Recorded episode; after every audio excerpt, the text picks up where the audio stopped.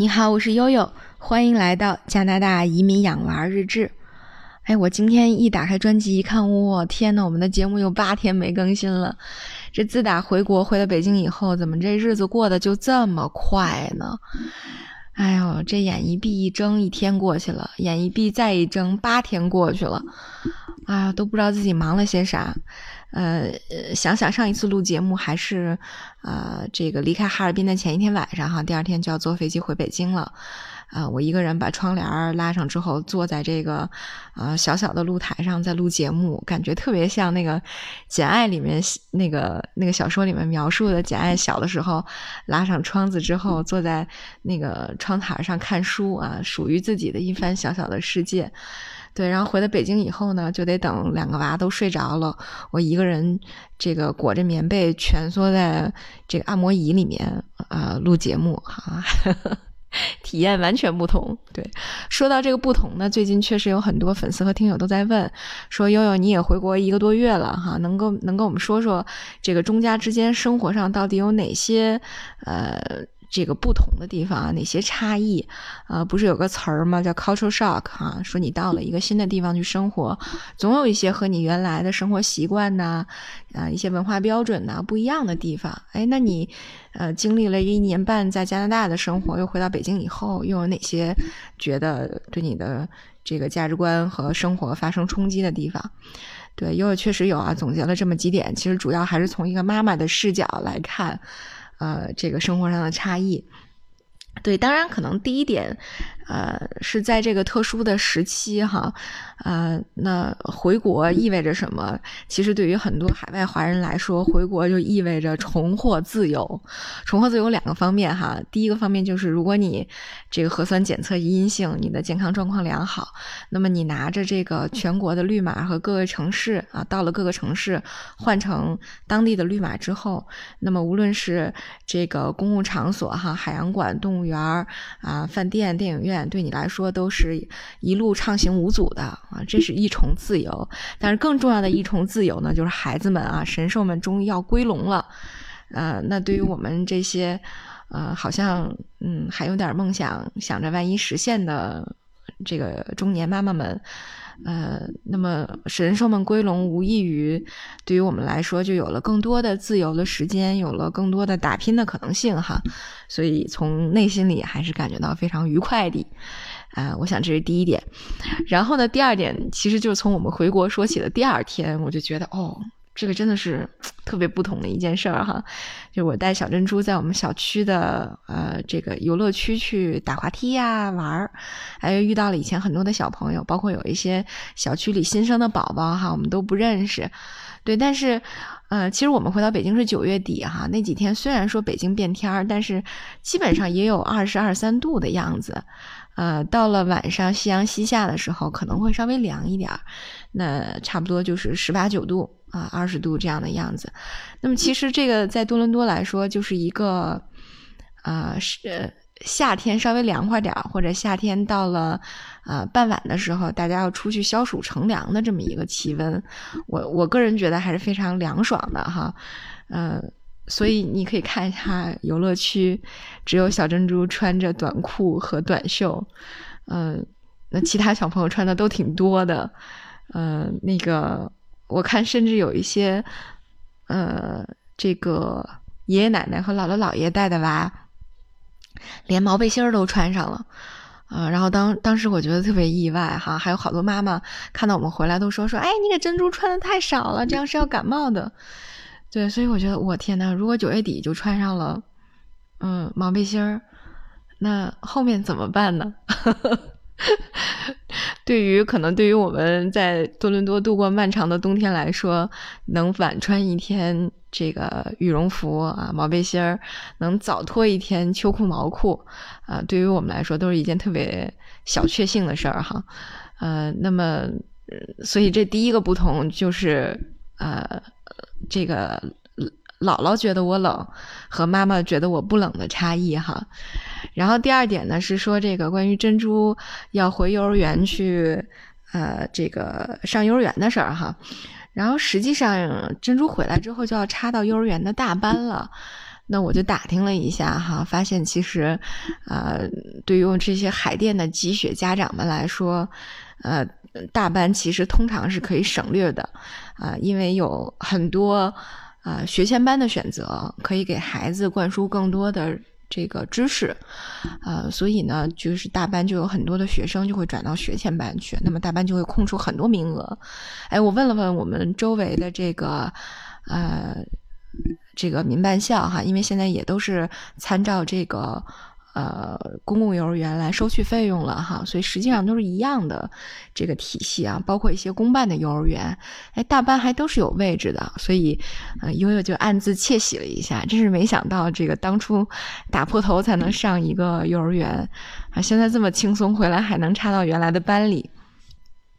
然后就在这个时候，姥爷突然蹦出来说。说哟，你不能这样哈，那个人家都去上这个呃学前班了哈，学前班现在满员插不进去，你也不能就直就就直接破罐破摔，放低自己的标准了。我说那怎么办呢？他说你看咱们家那个后身儿啊，小区南门出去有一个加拿大的这个所谓加拿大的私立幼儿园，叫那个森林山。哎呦，我一听，天哪，这肯定是。那个多伦多回去的这个华人回来的华人办的哈，森林山是这个加拿大这个多伦多这边的一个豪宅区，叫森林山幼儿园。然后就紧挨着我们这个小区门儿，又要新开一个幼儿园，啊，也是呃所谓的什么全外教啊之类的，打着这样的这个私立高端幼儿园的呃理念哈。然后我爸说，我就已经去替你问了啊。这两个幼儿园呢，森林山是一万两千五一个月，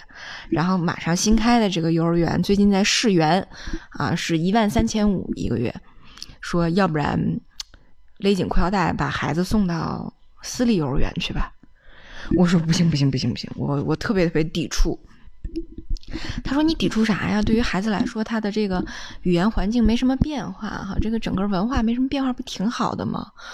我说不行，我从观念上已经接受不了了的了。那个，因为我觉得我的孩子不仅仅是我的孩子哈，他还是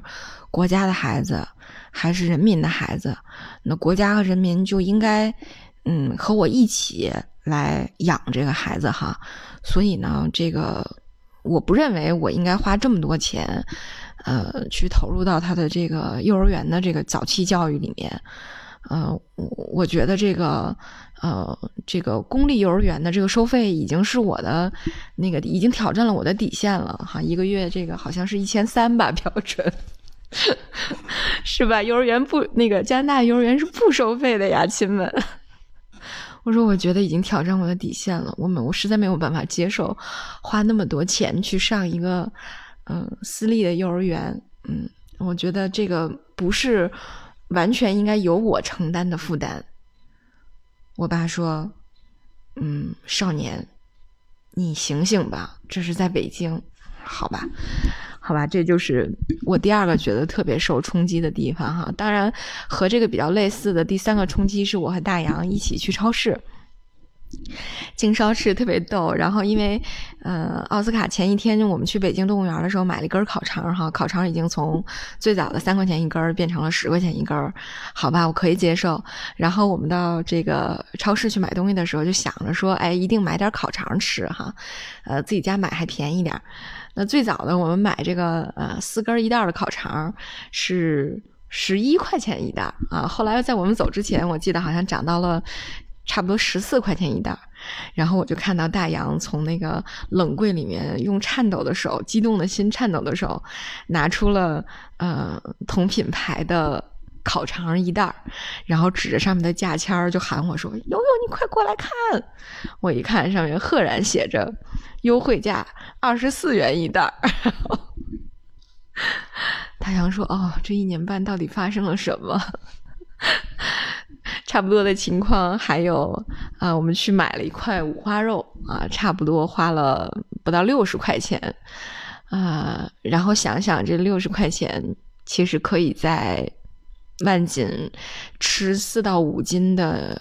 牛肉了，而且还是牛眼儿这个比较不错的部位哈。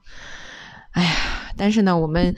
呃，从这个超市采买出来，发现哎，和我们在呃加拿大一周采买下来的这个价格差不多哈，都是呃七八百人民币左右。呃，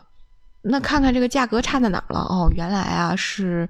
这个肉贵了哈，但是菜便宜了。所以这个，呃，小吃也能够便宜一点儿啊。这个我指的是中国的小吃哈，也能便宜一点儿啊。比如说，我们在万金也会买黄飞鸿的花生啊，对吧？也会买这个海底捞的这个麻辣香锅的调料啊，就类似这种东西，可能国内还是便宜一点，但是 也相差无几了哈。呃，所以真的是从这个物价上，我觉得还是。嗯，真的能称得上是个 shock 了，是个是个震惊了，还是挺崩溃的哈。看完了之后，尤其现在喝着西北风，再被这么 shock 一下，感觉真是惊到了不少。啊，对。然后最后一点，其实我觉得在这个。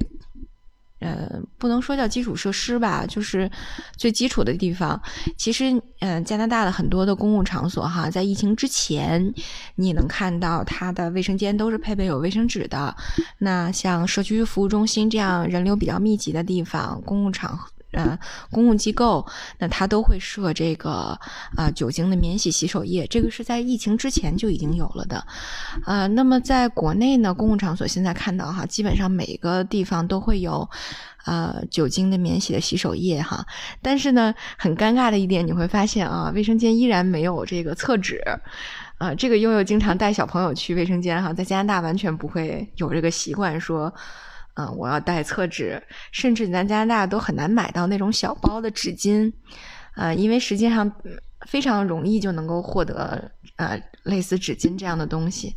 啊，但是在国内就几乎只有比较高端的呃餐厅和商场，那才会有比较齐备的这种齐全的准备哈，那一般你都是要带自己要带纸的，啊，所以尴尬了很多次哈。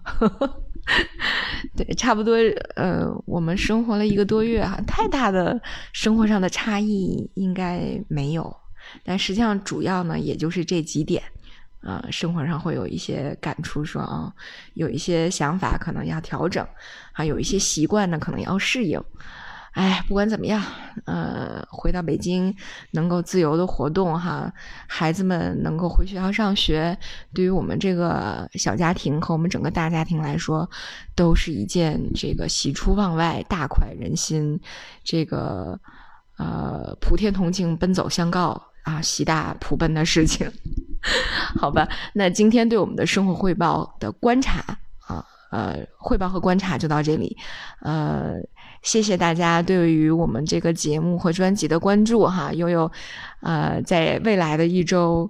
啊，又会很忙，想一想腰都要断了啊，因为要回天津收拾房子，呵 呵我会抓紧时间继续录制我未尽的话题的，我话题的表上啊，这个主题已经越来越多了，压下来的已经越来越多了，